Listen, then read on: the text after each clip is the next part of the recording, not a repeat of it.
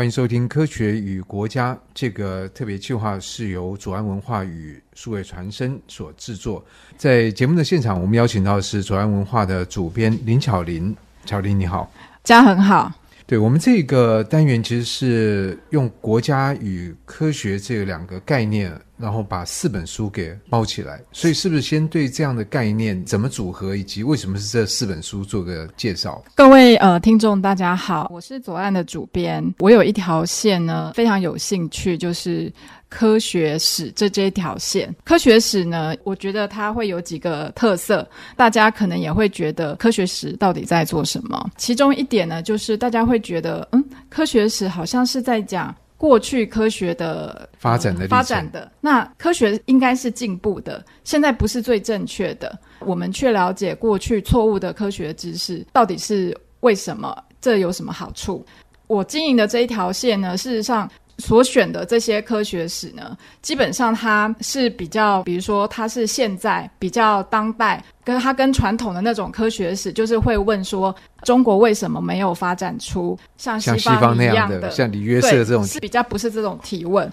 我这边选书的方向呢，会比较综合的科学跟社会的关系，以及就是说科学它自己内在的知识本身如何发展。所以呢，会非常推荐，就是大家来看我这边选的书，它其实是内史跟外史是综合在一起。哦，什么叫内史跟外史？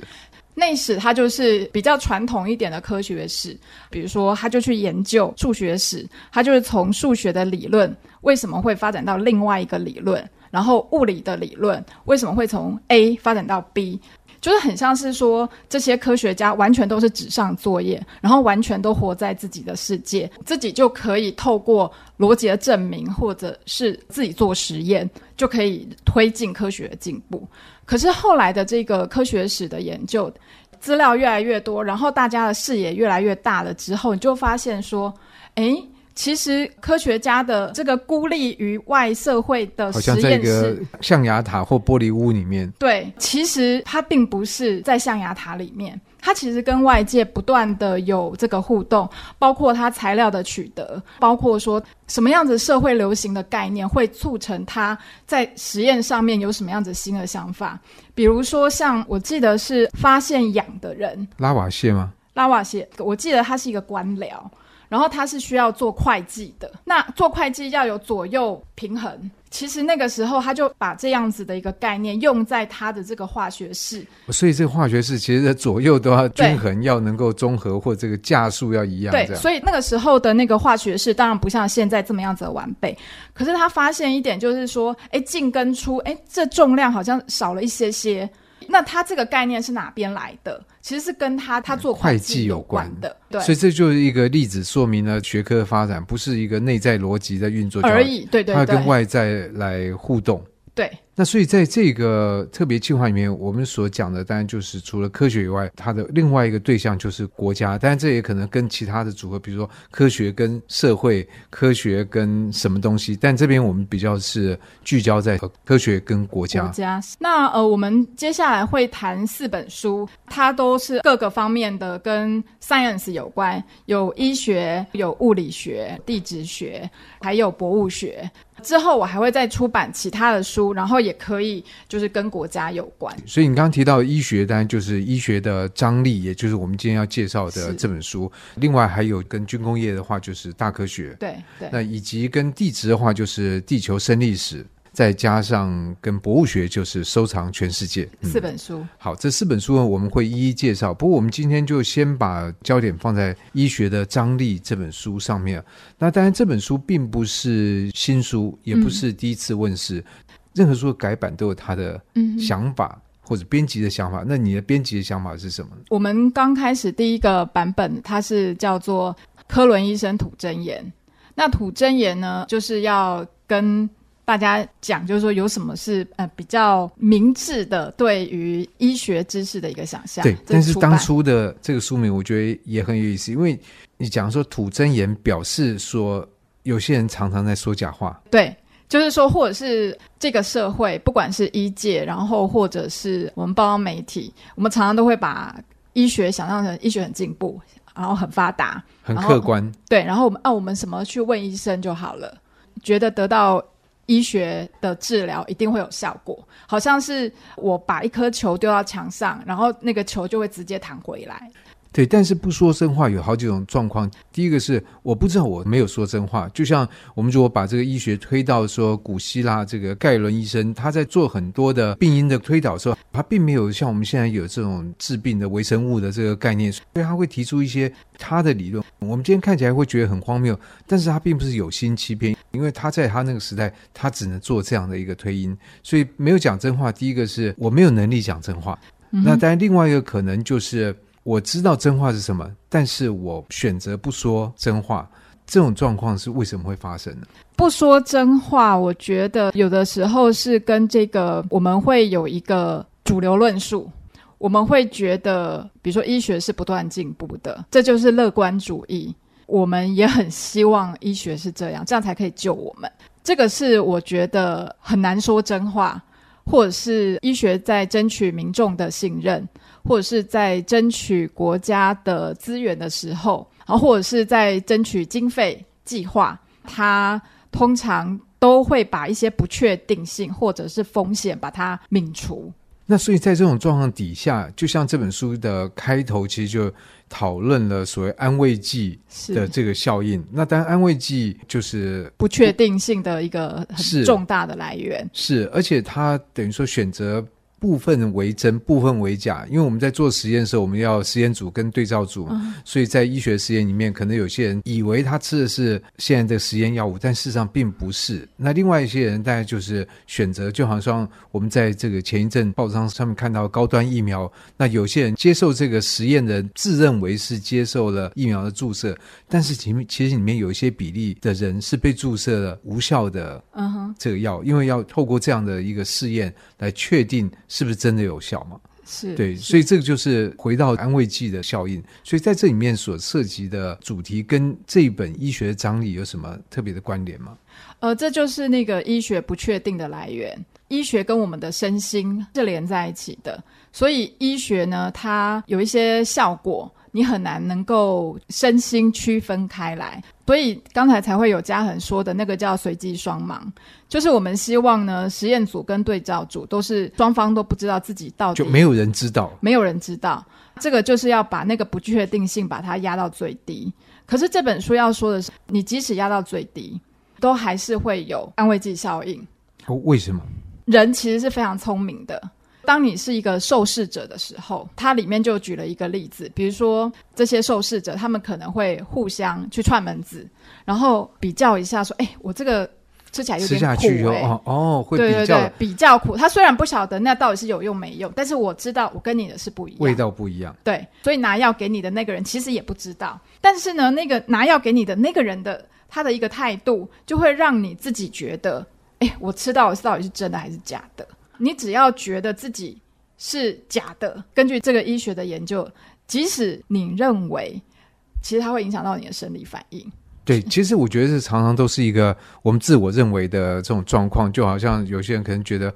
哦，我我觉得不舒服，但我一看到医生，我就觉得我就好了，好了很多。对对对，而那个对于这个医学来讲，其实是有真的安慰剂效应，就是连安慰剂效应都有分真的跟假的。那真的就是说，哎，你觉得舒服，然后测你的血糖啦，测你的血压啦，哎，你真的有改善，那这就是还还不错嘛，就是你不需要用药，然后你就哎有有改善，就是真的安慰剂。这样的一个状况，事实上它跟国家有什么关联？所以呢，这本它就会拉到，既然医学这么不确定，那有一些公共卫生的政策，国家它要怎么样子来执行？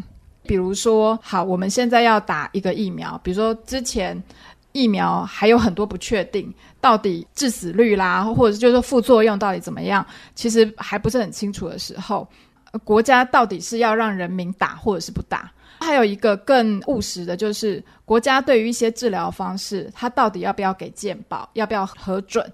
这个其实就是有很大的空间，因为医医医学太不确定。那这本书提到的呢，就是说好，所以医学呢有一种就是说，它是一个统计的一个群体的一个比较大的层次。那另外一个呢，就是比较个人的。也就是说，对于个人有效的东西，对于群体有效的东西，也许个人他会有一些变异，或者是他就没有效。这时候，国家你在给资源，你在核定这个健保的时候，那也许你要推荐的，你要推推的一个这个治疗方案，也许是 generally 来讲是对群体有效的。其实这个可能是比较重要，所以我们打疫苗，有些人会有副作用，就每个人反应其实有些差。那所以国家可以怎么做？国家它最后像我们现在就是说有一些要害救济的方式来补，可是国家可以因为比如说百分之零点零零零零一的人会有副作用，然后就让这个利大于弊的这一个注射就把它取消掉，可以吗？那因为每一个医学的作为都是会有风险的。对，所以这样讲，其实真的会很困难，而且特别是公共卫生的这个政策，往往它拉的时间会非常的久。所以，我们今天所讨论的一个议题，就像说现在这个疫苗，老实讲，我想很多人都打了疫苗，但是这个疫苗的副作用，或者它长远在三年、五年甚至更长久会发生什么样的？呃，影响或者它对于不同的种族的人会不会有不同的影响？其实我们都还不知道。但是也因为这个疫情来得又快又猛，所以你在两害相权的状况底下，你选择说我针对人这个全民来比较广泛的来施打疫苗。但其实这个在按照一般的。这种疫苗发展的时间来讲，这几乎是太快太短就通过的一个疫苗，所以这样的状况也会使得很多的公共政策，它有可能会特别是受到一些政治利益或者商业利益的影响，因为我们要讲的事情可能是二十三十年之后才发生，那这时候。要怎么去做这个政策？你今天跟我讲，我做这个政策，我根本在我任内看不到结果，或下一任也看不到结果。那这样的话怎么做呢？那我是不是就把这个偏向给了比较多政治现金的，比如说的商业团体，或者是比较有利的游说团体？所以这个政策就会变得受到这些力量影响。Uh huh. 那这本书里面对这样的事情有什么样的讨论吗？这本书它比较不想要去批评，就是说医学受到商业的影响，我觉得很多书都有讲。然后药厂是个黑幕，我觉得也是是会有这个。那我觉得这本书它不是要讲这件事情，因为我们已经经历过非常几波对于。科学研究就科学是什么的一个呃想法的转变。我们刚开始是会写那种很进步的科学史、医学史，然后第二波的时候，我们是把科学跟医学把它讲成很像是建构，就一切都是假的，都是他们在骗我们的。可是现在其实已经到了第三波，我们已经不会这样子去想科学。你可以想想看，这些科学单位或药厂，其实它最后都是终究是要对我们大家负责的。所以他们不太可能持续骗我们下去，会会有这样的，比如说之前有一个坏血，那个其实是那个商业上面非常重大的一个弊案。可是这本书反而是要说医学有不确定性，有它的限度，有它的限度，所以你不要百分之百的相信它，然后被辜负了之后就说它是假的。不不不，其实医学科学的方法，它在群体的。某一个几率上面，还是给了我们非常大的指引。我觉得这是这本书，它还是要回过头来，它已经不是第二波的那种科技与社会研究。可是，其实，在在现在社会里面，我觉得这么多立场，很多人也可以采取 A 或者是 B，也可能他采取就是，我就是不相信。我觉得这个打疫苗，你不要打什么东西到我们身体里面，就像这个 Djokovic 的 球王，他是他就不愿意接受，他觉得这个东西可能会影响他，所以。在某种程度上，他可能也会相信这些东西都是编造出来的。所以我一直说，在这个社会上面，同时你刚刚说的这第一、第二、第三波的这种想法，其实都有人是接受的。对，直到现在还是有很多人不持不一样的看法。那我觉得出这些书，就是说你可以有几种想法。然后，如果是你，你会希望政府只持一种想法吗？你会希望社会上只有一种声音吗？还是说你也可以理解，其实有非常多不同层次？